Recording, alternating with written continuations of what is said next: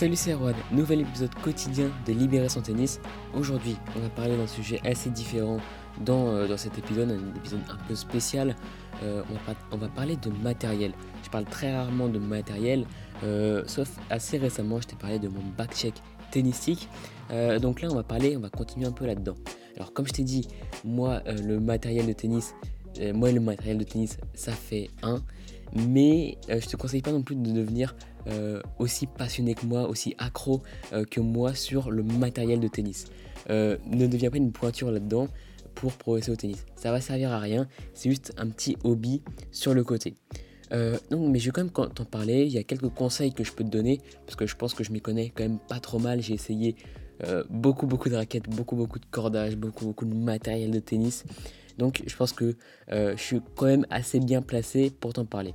Au programme de cet épisode, on va parler du fait de customiser sa raquette, comment on peut customiser sa raquette pour euh, la rendre très personnelle et pour qu'elle nous aille euh, parfaitement. Il y, a, des moyens qui sont assez connus et que d'ailleurs bah, tous les joueurs, toutes les joueuses professionnelles utilisent de manière beaucoup plus précise évidemment, mais nous on va faire avec les moyens du bord en mode système D, mais un système qui marche très bien. On va parler un peu de ça, on va parler un peu euh, des équipementiers, Babola, Wilson, etc. Comment, enfin, comment choisir, comment bien choisir. Euh, d'habitude, enfin, je pense que toutes les personnes qui suivent ce podcast-là bah, sont passionnées par le tennis et jouent depuis euh, assez longtemps. Je pense que ça me paraît assez normal. Euh, et donc, ce genre de personnes, généralement, comme moi, bah, changent très rarement de matériel. Et c'est tout à fait normal et c'est tout à fait bien de faire ça. Parce que quand tu restes tout le temps avec le même matériel, bah, tu peux avoir des repères, tu peux euh, bâtir une certaine confiance entre toi, ta raquette, ton cordage, etc. Tu peux bien connaître tout ça. Et c'est toujours très important d'avoir une base solide, une base très stable pour progresser par-dessus, bah, sans, que, sans devoir accuser sa raquette ou sans devoir euh, accuser son cordage parce qu'on a perdu un match. Donc voilà, on va parler un peu de tout ça dans cet épisode. Premier truc, sans doute le plus important, euh, on va parler de cordage. Parce que le cordage, en fait, c'est une source de plusieurs problèmes euh, et on va essayer un peu de les résoudre ensemble. Niveau cordage, il existe plein, de, sortes de cordages. Il y a les cordages en multifilament, les cordages en monofilament et des cordages en hybride. Ça, c'est les trois types de façons de corder sa raquette. Et après, il y a plein plein de tensions différentes et tu peux faire deux tensions différentes sur la même raquette. Et je vais t'expliquer les avantages que ça a de bien bien choisir son, cordage du mieux possible. Euh, en premier, je vais te parler un peu de mon cordage à moi, qu'est-ce que j'utilise personnellement et comment euh, je l'utilise pour ensuite essayer de te donner des conseils par rapport à ça. Alors moi, depuis très très longtemps, j'utilise euh, du RPM Blast, donc un cordage qui est très connu, très classique, très efficace, qui marche extrêmement bien. C'est les trucs très connus, très simples, ça marche très bien. Mais avant ça, j'ai eu une longue, de, longue période de transition parce que j'avais souvent mal au bras.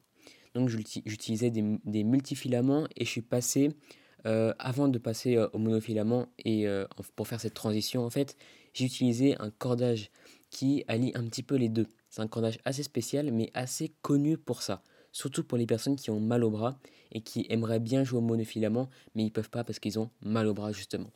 C'est du Technifibre Duramix après, tu choisis la jauge que tu veux. Mais voilà, c'est du Technifibre Duramix. Donc, si jamais tu es en multifilament et tu aimerais bien passer en monofilament, ou si tu es un multifilament et que tu aimerais bien passer en mono, mais tu as mal au bras, bah, je te conseille le Technifibre Duramix. C'est un parfait mélange. Donc, en fait, ce cordage m'a permis de m'adapter beaucoup mieux au monofilament et euh, de euh, prendre le monofilament quand mon bras était assez solide et était assez robuste pour encaisser les chocs du monofilament. Euh, le monofilament, c'est plus dur, c'est plus rigide, euh, donc forcément, ça fait un peu plus mal au bras. Donc maintenant, j'utilise du RPM Blast. Il y a plusieurs jauges possibles dans le RPM Blast. Euh, moi, j'aime bien les, les, jauges qui sont très fines parce que tu as beaucoup de sensations avec.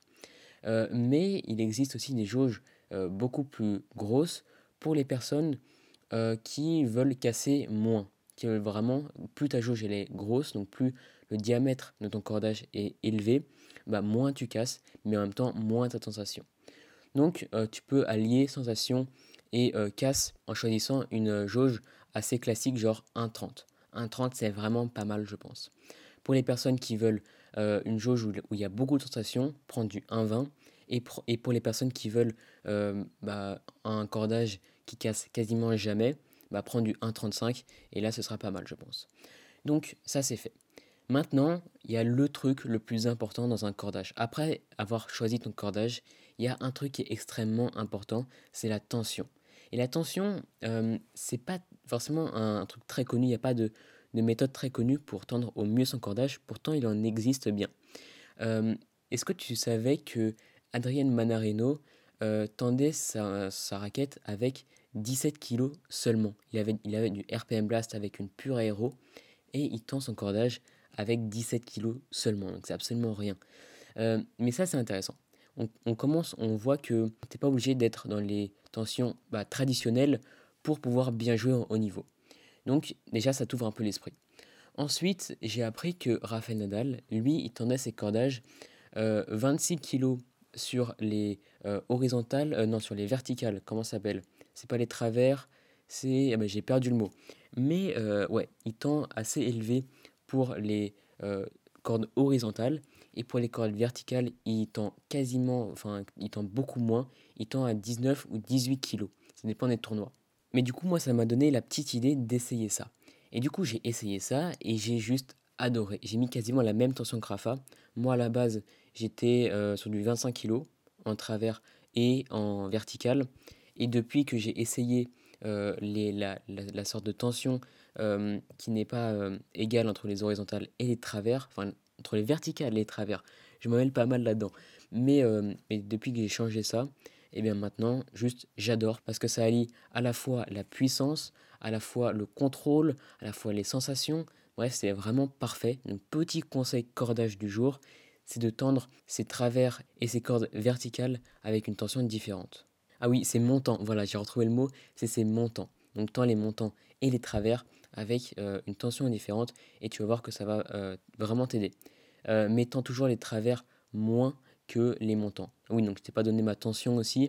J'ai gardé 25 kg pour les montants et je suis passé à 20 ou 21 kg sur les travers. Ça fait longtemps que j'ai pas recordé de raquette depuis le confinement, mais voilà, je crois que c'est à peu près ça, si je me souviens bien.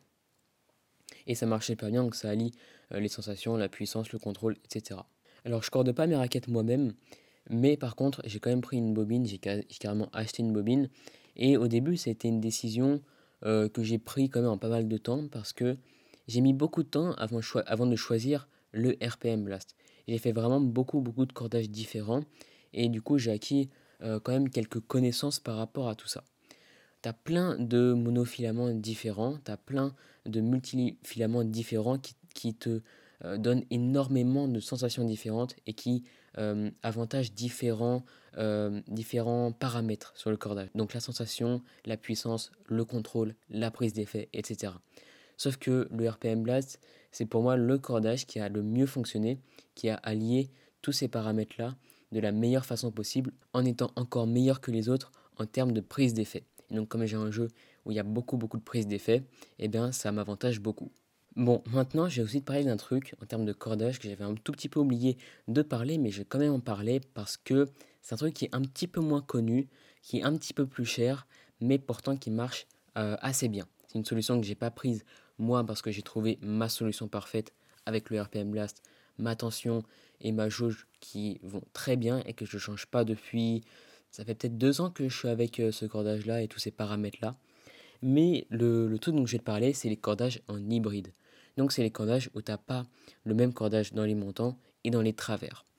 Euh, en fait, avec ça, ça va te permettre de euh, combler un vide et d'avoir un, un, cordage beaucoup plus complet. Quand je dis combler un vide, ça veut par exemple dire que si ton cordage en montant, il est très très axé en termes de puissance et en termes de prise d'effet, et ben, en mettant un cordage différent sur les travers, tu vas pouvoir combler ce vide euh, en, prenant un cordage qui soit très bon en, contrôle et qui soit très bon, euh, je sais pas, en, sensation par exemple. Voilà. Donc tu arrives quand même à combler et aussi, pourquoi pas, euh, qu'il soit très bon en termes de confort pour que ton bras il prenne pas trop les chocs. Donc tu peux très bien allier le monofilament sur les montants et le multi sur les travers. Ça, ça peut être une idée si tu veux passer au monofilament et que tu as un multifilament ou si tu veux faire un entre-deux, ça marche aussi très bien. Le petit problème, évidemment, tu t'en doutes, c'est que comme tu as deux cordages différents, il eh faut que tu prennes deux bobines différentes. En fait, à part le prix à l'achat, tu vas pas avoir de, euh, de, vas pas payer plus cher finalement. Ça va juste être euh, un investissement plus grand à la base, tout simplement. Ok, donc là on a parlé de cordage. Maintenant, on va parler un petit peu de raquette, de comment on peut customiser sa raquette de manière vraiment très personnelle le truc principal avec les raquettes, le truc qui, pourrait faire que ta raquette euh, taille beaucoup mieux, c'est de gérer la balance de cette raquette. Alors si tu connais pas la balance sur une raquette, c'est quand tu prends ta raquette de manière horizontale, c'est le point qui va, euh, c'est le point d'équilibre de cette raquette là. Et plus il est placé vers le manche, plus tu vas avoir une raquette qui va être euh, moins puissante, plus tu la places vers euh, le bout de cette raquette, plus elle va être puissance, plus tu vas avoir de puissance, moins tu vas avoir de contrôle. Euh, ce truc-là, ça va beaucoup t'aider si tu veux avoir plus d'effets, si tu veux avoir plus de contrôle, si tu veux avoir plus... bref, tu peux changer plein plein de choses avec juste en, en, changeant la balance de ta raquette. Et c'est vraiment pas compliqué à faire. Et c'est pour ça que je vais, je vais t'en parler justement dès maintenant. Tu as une façon de faire qui est vraiment très simple et qui est assez peu coûteuse, on va dire. C'est juste d'acheter des sortes de bandes de plomb. Alors ça, t'en trouves sur les sites genre Tennis Pro, euh, Tennis Warehouse, etc. Ça, t'en as, en as plein. Euh, ça coûte pas très cher, mais c'est un peu, enfin c'est pas si facile à appliquer sur la raquette. Par contre, euh, quand tu as, acquis un petit peu euh, d'expérience pour mettre la bande de plomb au bon endroit et alourdir la raquette au bon endroit, bah, à ce moment-là, tu peux faire une raquette vraiment extrêmement adaptée à toi, à tes besoins et à tes envies. Il y a quatre spots principaux pour placer ces bandes de plomb.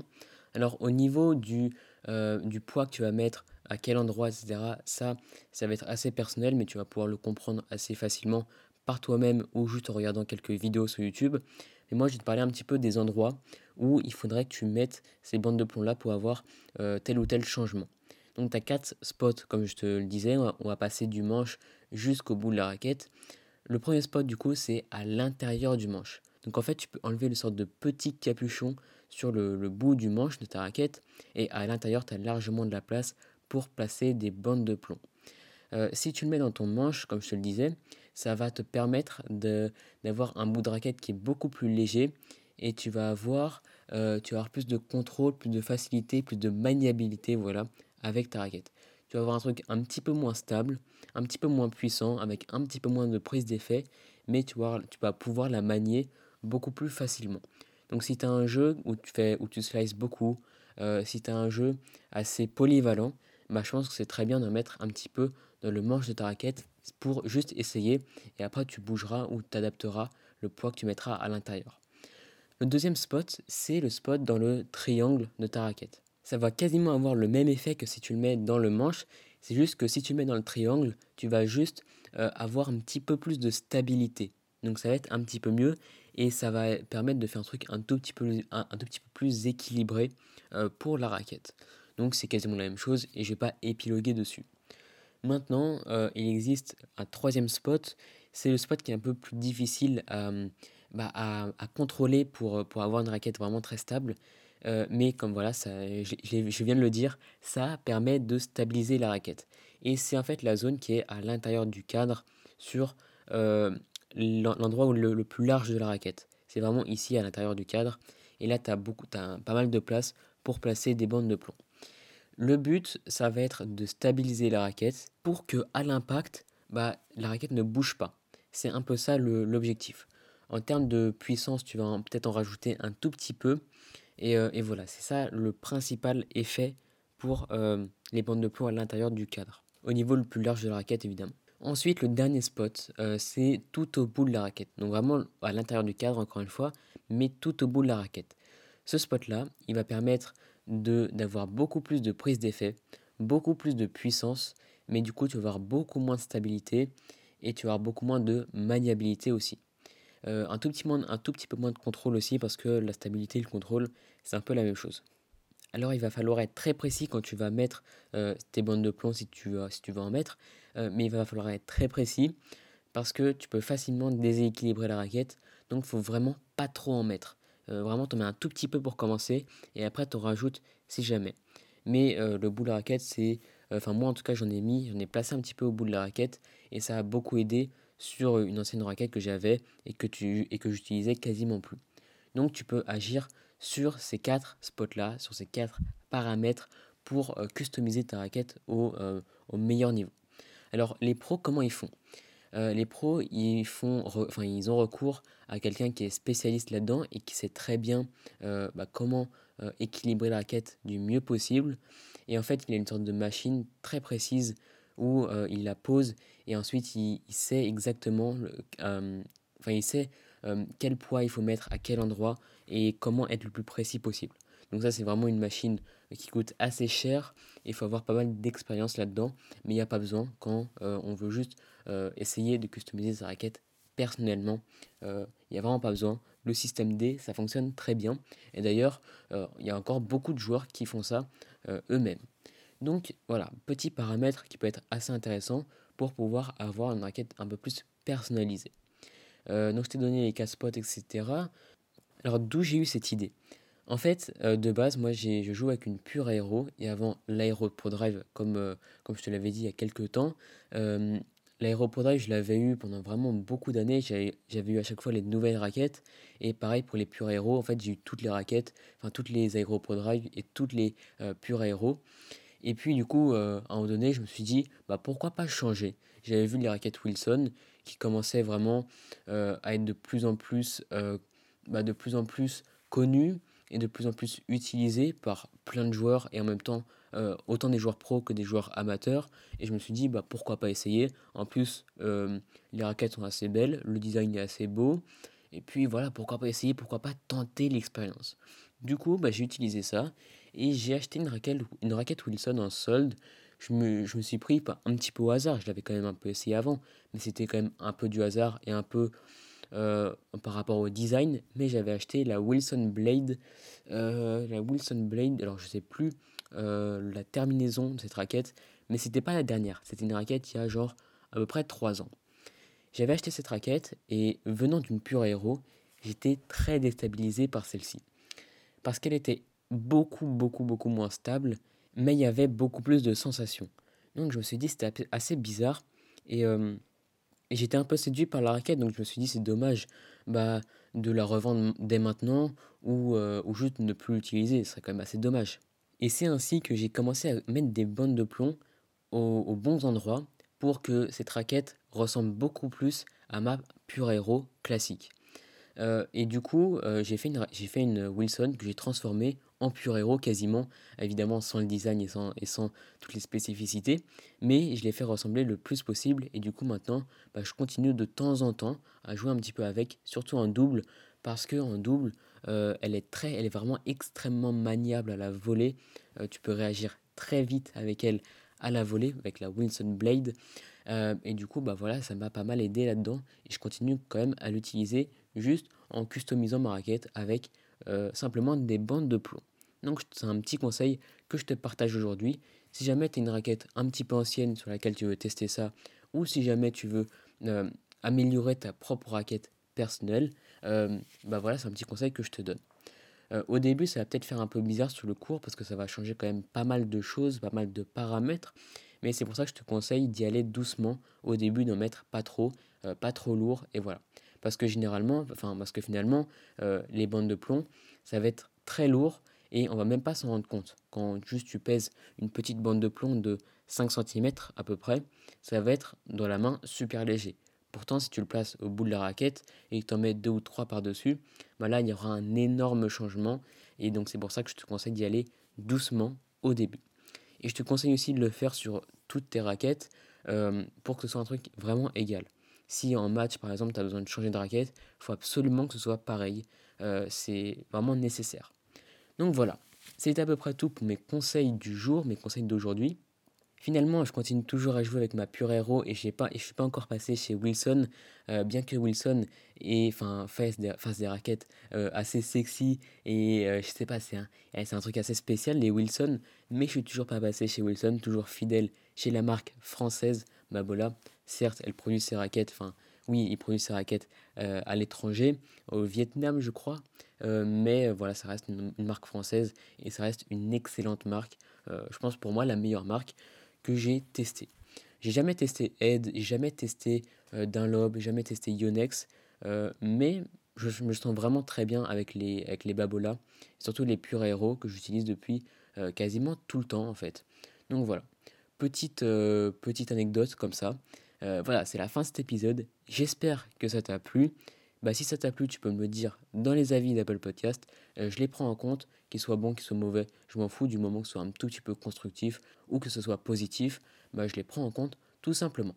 Donc voilà, euh, c'est la fin de cet épisode. Euh, si jamais tu n'es pas abonné, bah, c'est le meilleur moment pour t'abonner. Je fais des podcasts quotidiens tous les jours à 18h pour les passionnés de tennis qui veulent entendre du tennis même pendant qu'ils ne peuvent pas jouer. bah, c'est le moment parfait pour s'abonner. Donc voilà, c'est la fin de cet épisode. Et du coup, moi je te dis à très bientôt. Allez, salut